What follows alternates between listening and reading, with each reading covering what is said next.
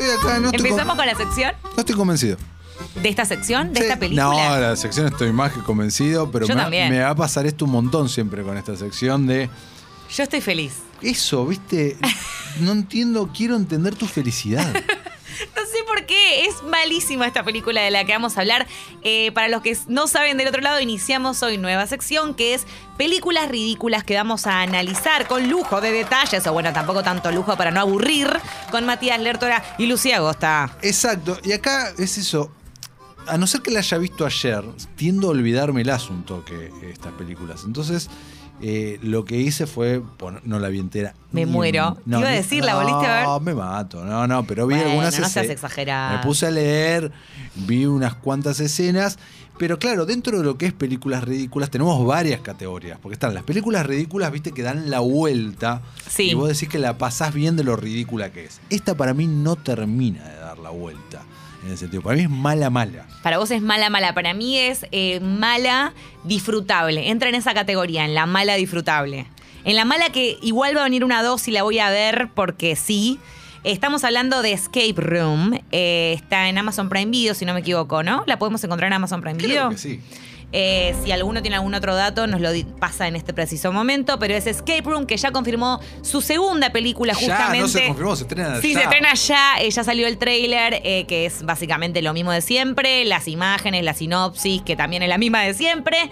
Y vamos a hablar de esta primera película eh, de Sony, que tiene seis protagonistas y que justamente, cuya premisa, para los que no recuerdan, es estos seis desconocidos que se encuentran en una sala de escape, pero es una sala de escape del terror, en donde te vas a morir si no haces las cosas bien. Sí, vas a morir ¿no? igual. Y vas, o vas a morir igual, o eh, bueno, nada. Exactamente. O sobrevivirás de una forma ridícula. Claro, la peli fue un exitazo. Sí, le fue bárbaro. Costó 9 millones de dólares, que es la nada misma para un tipo de producción así, y recaudó en total eh, ciento, casi 160 millones. y sí, está para hacer las dos así. Fue un negoción. Entonces, ¿qué, yo ¿qué hice? Dije, bueno, quiero ver qué me pareció la película en su momento. Entonces fui a aquello que había escrito cuando vi la película en, eh, en su estreno en 2019, ¿no? Entonces, yo puse que la película tiene un par de secuencias bien, bien construidas, pero nada más. Luego es un cliché tras otro cliché con personajes que están demasiado estereotipados, ¿no? Que le cuesta mucho arrancar, eh, que se van por las ramas explicando la historia de cada uno, eh, que el director, que se llama Adam Robitel, quien viene de la saga Insidious, que Sí. había dirigido la última y la peor de toda la saga, está, está bien en la apuesta, pero no mucho más que eso. Y puse que el clímax podía llegar a ser un poco interesante eh, si es que llega a haber una secuela. Si llega a ver, era imposible que no hubiera una secuela. No, no era imposible, la película es muy mala. Sí, pero, pero. Ah, vos decís si no le iba bien a la taquilla. Claro, ah, está bien, está bien, claro, claro. No, porque digo, como que construyeron justamente todo para que lo hubiera, pero es cierto, sí, si le va mal, le va mal, claro. Entonces, eh, para sentenciar, dije, no llega a ser lo suficientemente aterradora, ni lo suficientemente gore, ni lo suficientemente ridícula, ni lo suficientemente seria. Che, la amaste. ¿Cuántos lertoras o agostas le pones? Eh, una agosto y medio. Una agosta y media. Bueno, yo eh, eh, me volví a ver algunas escenas para tratar de ¿Por qué? ¿Me entender. explicas por qué te gusta? No, no, a ver, la película es. Sí, bueno, la verdad que tengo que admitirlo, me gusta. O sea, como que la disfruto, pero no tengo muy claro por qué. Porque soy consciente de lo absurda, de lo ridícula y de lo mala que es, de las tres cosas. Pero aún así la disfruté. Eh, una de las cosas que me habían llamado la atención en su momento, que seguramente lo recordarás, y si la vieron del otro lado también, es que se spoilea a sí misma en la primera escena de una manera completamente sin sentido, en donde el- uno de los personajes aparece en la primera escena, antes de, de entrar, digamos, en la narrativa y todo, en una biblioteca que es obviamente una de las salas de escape, tratando de sobrevivir. Entonces, ya sí sabemos que ese personaje va a sobrevivir de una manera ridícula, porque no nos interesa saberlo, y justamente toda la película se construye en ver quién se salva y quién se muere. razón. Entonces, el autospoiler que se mandan ya al principio no tiene sentido. O sea, es tan ridícula que hasta se autospoilean. Sin sentido. Después, eh, también analicé un poco lo que pasa en cada, en cada sala. Pará. No, Me una- metí ahí. No, basta, me metí Lucía, ahí. me- Bueno, pero ¿vos te acordás algo vagamente un poco de. Sí, sí, de- bueno, va- bien. Vagamente, si vos Vagamente. vas recordando. No, no te voy a decir sala por sala con tanta descripción porque me vamos a aburrir a todo el mundo. Pero hay una sala que es la primera, porque además esto también no tiene sentido, que todas las salas están conectadas con la historia personal y el pasado de cada uno. Eso es lo ridículo. ¿Entendés? Y además yo digo, si alguien está pagando para ver y para y disfruta de ver la violencia y de ver cómo matan a otra gente, como en Hostel, por ejemplo, que tiene mucho más sentido en Hostel Sí. o en otras películas. Eh, ¿Qué te importa la conexión personal de cada Nada. uno? Nada, Nada, cero. cero. No entiendo, si no, no va por ahí. No entiendo por qué agregaron eso. Pero bueno, en la primera hay un incendio. ¿Te acordás que eh, la- una de las chicas había estado Sí, en la sí, guerra sí, me acuerdo. y era eh, una ex eh, veterana, una veterana, no sé qué? Bueno, cuestión que tenían que usar eh, vasos para, para tapar unas cosas y tenían libros y revistas y necesitaban peso. Pero en vez de usar el peso de las revistas y los libros que tenían a su alrededor, empiezan a ponerle agua a los vasos para generar peso. Y casi no se salva nadie. Y alrededor hay un montón de objetos que generan el peso para bajar lo que tienen que bajar para que se abra la puerta. No sé si te acordás de esto, pero yo lo pensaba. No, no me acuerdo. Lo volví a ver y digo, pero es ridículo, no tiene sentido. O sea, si lo que necesitan es hacer un poquito de peso en una. ¿Y qué es lo que te gusta de esto? No importa, igual lo disfruto. ¿Por qué? Porque me, me- me- es como, uy, sala de escape. mm, ay, se mueren, ay, ya no se hablamos mueren. de esto. ¿Fuiste a sala de escape? Fui eh, una vez, eh, no soy muy buena en las salas de Yo soy escape. pésimo en la sala de escape. Como que soy de las que toca objetos y cosas a ver qué se abre, pero no me detengo a pensar y a reflexionar sobre eso. Soy- ¿Vos? fui- sí, fui pésimo. Fui Me dos dijiste veces que sí, que no. pésimo. ¿Fuiste con mucha gente o con poca gente? Fui, éramos eh, cinco, si no Más me o equivoco. menos como yo, sí. Ah, como vos. Sí, pésimo. Y pero ahí viste que zafa más. Como que si sos tres, eh, decíamos. No, zafá más, pero te- te- también te, te expones como tonto. Bien, Que haces Eso puesto. es verdad. Eso es verdad. eso es cierto. Bueno, antes, yo le quiero preguntar, ¿usted fue, Guido Almirón, a la sala de escape? ¿Nunca fue? Feli. Ah, mira, Feli está por ahí. ¿Tampoco, Tampoco. fue? Ah, mira. Fui en Parque de la Costa. ¿En el Parque de la Costa había sala de escape? Había una, no me acuerdo cómo era, pero. Oh, sí. mira, esa no la tenía la de la sala de escape del Parque de la No, Costa. yo tampoco. Mirá vos que no me acordaba de eso. Bueno, lo otro que me parece extremadamente ridículo. Lo que pasa es que hay tantas cosas que son absurdas. Más allá de, obviamente, la general, que es lo que vos mencionabas, que sí, ya en sí, Sí. no hay mucho análisis. Pero vos no sé si te acordás, pero No. al final, Sí, me mata que me acuerdo todo muy claramente. demasiado. Eh, bueno, Porque la viste más de una vez. Sí, la vi dos veces. No puedo dos veces la vi. Perfecto. Y la disfruté las dos veces. Hermosa. Aunque no entendía cómo la persona que no estaba al la- que estaba al lado mío no me miraba como diciendo por qué la estás pasando bien en este momento. ¿No entendías Lo cual eso? tenía mucho sentido. Por todo lo que estás diciendo, Lucía. Por todo lo que estoy diciendo. Claro. Pero viste que te, bueno, esto seguro te lo acordás. Hay un momento en donde sal- pasan a otra sala. Todo esto ocurre en un edificio. ¿Te acordás Claro. que ellos entran en un edificio? Todo ocurre dentro del edificio. Hay una sala que, que- que, digamos, la locación es un lago congelado. Que realmente es un lago y está congelado y hay Me agua, acuerdo, sí. pero mucha agua. Mucha, sí. En el edificio. Sí, que ya sí. decís, no entiendo cómo. Porque no es una pileta, es un lago. Sí, sí, sí. Ok, bueno.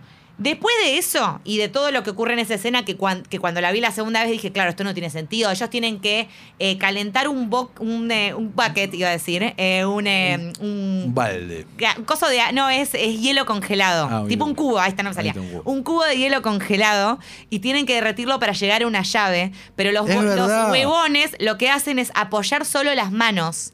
Y dejan las manos apoyadas para ver si, se- con la, obviamente, Con la fricción del cuerpo se calienta y lo derriten. Pero, pero es tan ridículo que, claro, no hacen fricción. O sea, para llegar más rápido, porque todo es contrarreloj, que eso es lo que yo disfruto también. Las cosas contrarreloj me gustan.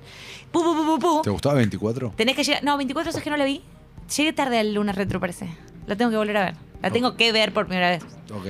No la vi nunca. Ok, igual ya está, me parece bueno. que me yafu, pero bueno. Nada. Iba a ir a que es completamente absurdo lo que hacen, el recurso que utilizan y en general lo que hacen los mismos personajes que son unos idiotas para poder resolver las salas de escape. Bueno, para terminar, lo último que me, que me agendé No, como pero vos ridículo. dale, vos si querés, dale, dale, yo te Dos escucho, horas te hablando de con- escape te- room. Te miro con cariño, dale. Bueno, En este momento, yo, ¿sabés lo que es que está me hice muchas preguntas mientras la veía. En este momento, el director y los actores, los guionistas de esta película, no saben por qué, pero los acaba de invadir una felicidad.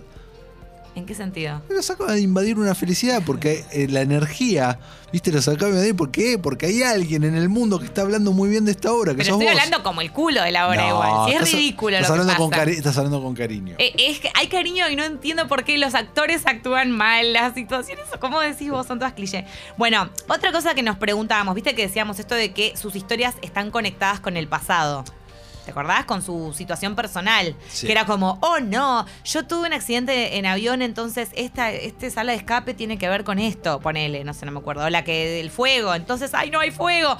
Y no importaba absolutamente nada más que eso. Pero yo lo que pensaba es, porque los acertijos tenían que ver también con su historia pasada. Pero ¿qué pasa si los jugadores se morían antes de llegar a los cuartos que los conectan con su historia? No, sé. tiene, no tiene tiene sentido, no se resuelve la sala. O sea, es absurdo. Bueno, nada, es absurdo, es eso. Y lo último que me anoté, lo ultimísimo, al final de la película, no sé si la recordás, la vamos a spoilear porque ya fue. Sí, ya fue. Eh, ella sobrevive, sobrevive Sí. en ella la chica, eh, que era así como muy tímida, bla, bla, bla, y ven, eh, me acuerdo el nombre del, per- del personaje, wow, increíble. Eh, ahí sí lo había entrevistado, por eso también me acuerdo. Ok. Eh, Una de las protagonistas es eh, Deborah Ann Wolf. ¿Qué, ¿Qué hace? No la tengo. Sí, la tenés, Daredevil, True Blood. Claro, no tengo mucho Daredevil y no tengo mucho True. Igual me decís y ahí me, me suena, ¿no? Claro, me ¿Cómo estás mirando no? con asco. Sí, ¿cómo Con que no viste Daredevil y no viste True Blood? No vi, o True Blood vi la primera temporada, pero me parece que ahí no, no, aparece. me ella la tengo aparece después. es- Claro, ves, ahí está. Y Daredevil ¿Y no por qué dejaste True Blood? En la primera temporada, Eran que muchas aparte temporadas, está muy bien. estaba atrasada. Bueno, la primera temporada es muy buena, pero después me dijeron, no, se va al pasto, se, Se va al pasto, se se, va va al repasto. pasto, Dije, sí. ah, no sé si seguir acá, en este barco, me cambio de barco. Eh, arranqué con The Vampire Diaries y ahí seguí. Dice Paco, Seguí con ese Paco, que es horroroso. horroroso. True Blood es bastante mejor. ¿Y Da- Daredevil? Y Daredevil la es, tengo to- que es ver. toda buena Daredevil. Vi de- del universo así de Marvel en Netflix, vi solamente Jessica Jones. Y no vi. Eh, ahí vi un poquito de Iron Fist y me pareció medio bodrio. No, pésima. Sí, es mala. La cancelaron, de hecho. Sí, sí, sí, Sí. Todas las cancelaron igual, pero esa Sí. la cancelaron primero por mala directamente. Exacto. Pero bueno, cerramos nomás esta película Sí. diciendo que al final te acordás que ella sobrevive y sobrevive el pibito. Y ella agarra y va con la policía una hora después de todos los eventos en todas estas salas de escape complejísimas. Y agarra y va y se lo lleva y le dice a la policía, acá, es acá en este edificio, acá pasó todo. Y está todo, vacío. sí. Como si no, como si fuera una especie de edificio abandonado.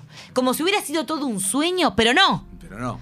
Entonces vos decís, pero no puede ser. ¿Cómo no va a haber evidencia de nada? La policía incluso la mira y le dice, no hay evidencia de nada, así como te lo estoy diciendo yo. Claro. Es imposible. Había un lago congelado en el tercer piso, ¿entendés? No tiene sentido. Es ridículo.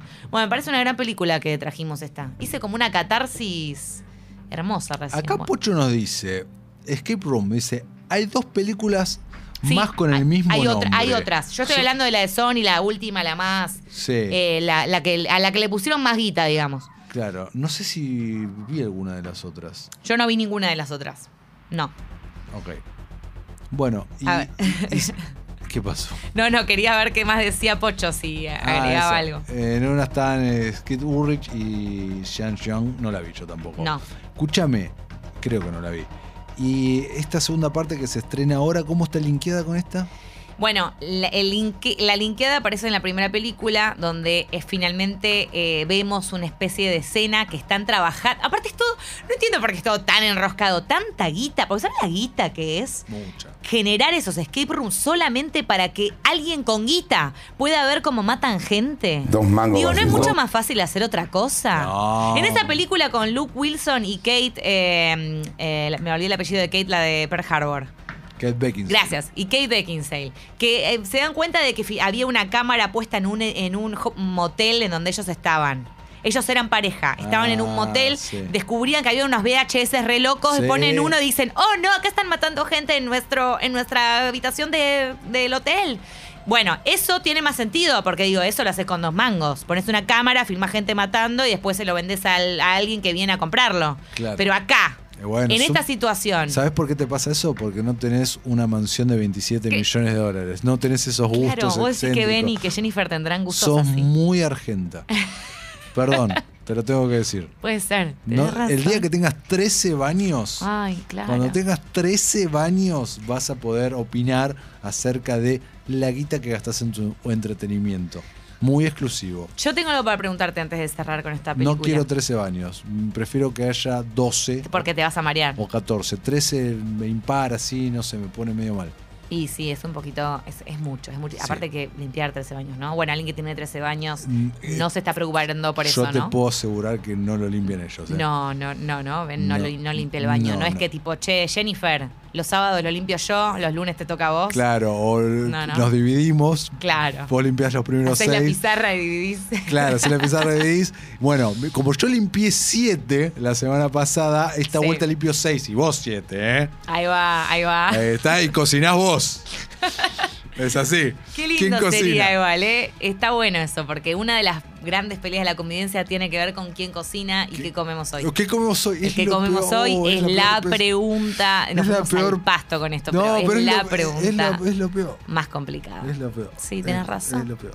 Pero respondiendo a tu pregunta Sí. que tanto querías saber, Escape Room eh, conecta con Escape Room 1, porque ¿Cómo? los dos protagonistas vuelven, o sea, los que Ah. sobrevivieron vuelven, básicamente, porque por algún motivo ridículo, no, no un mega torneo, pero por algún motivo absurdo deciden perseguir como a, a Milas, Midas, no me acuerdo el nombre, esta empresa maléfica que está detrás de los escape rooms. Entonces van hacia ellos que descubren que están en no sé dónde, Pindonga.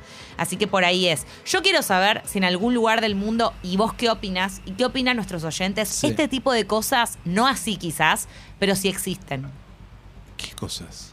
Tipo gente que paga por... Bueno, está el gran rumor. El gran rumor, ¿te acordás de la película The Hunt, la cacería? Sí, obvio, la de HBO. Ah, que ahora está en HBO, en realidad no es de HBO. Eh, exacto, ¿no? Que Sí. es, eh, nada, de repente gente secuestrada, están ahí en un predio Sí, y hay sí. gente literalmente cazándola como si fuesen animales, que está mal también cazar animales. Sí, que justamente la gente que so- es secuestrada eran tipo votantes de Trump, eran los que cazaban animales, como hacían cosas malas, pero bueno, nada justifica tampoco meter gente y cazarla, ¿no? Claro, y bueno, y estos eh, se basan en rumores de deportes extremos y o actividades que están por fuera de todo tipo de ley, de todo tipo de control, en una sociedad que nos pasa por el lado, pero que nosotros no vemos, que es cuando la teoría de la otra marginalidad. Para hablar, por ejemplo, tenemos la serie Marginal. ¿Por qué se llama así? Bueno, porque te habla de la vida carcelaria, te muestra ciertos sectores de aquí de Argentina o de Buenos Aires.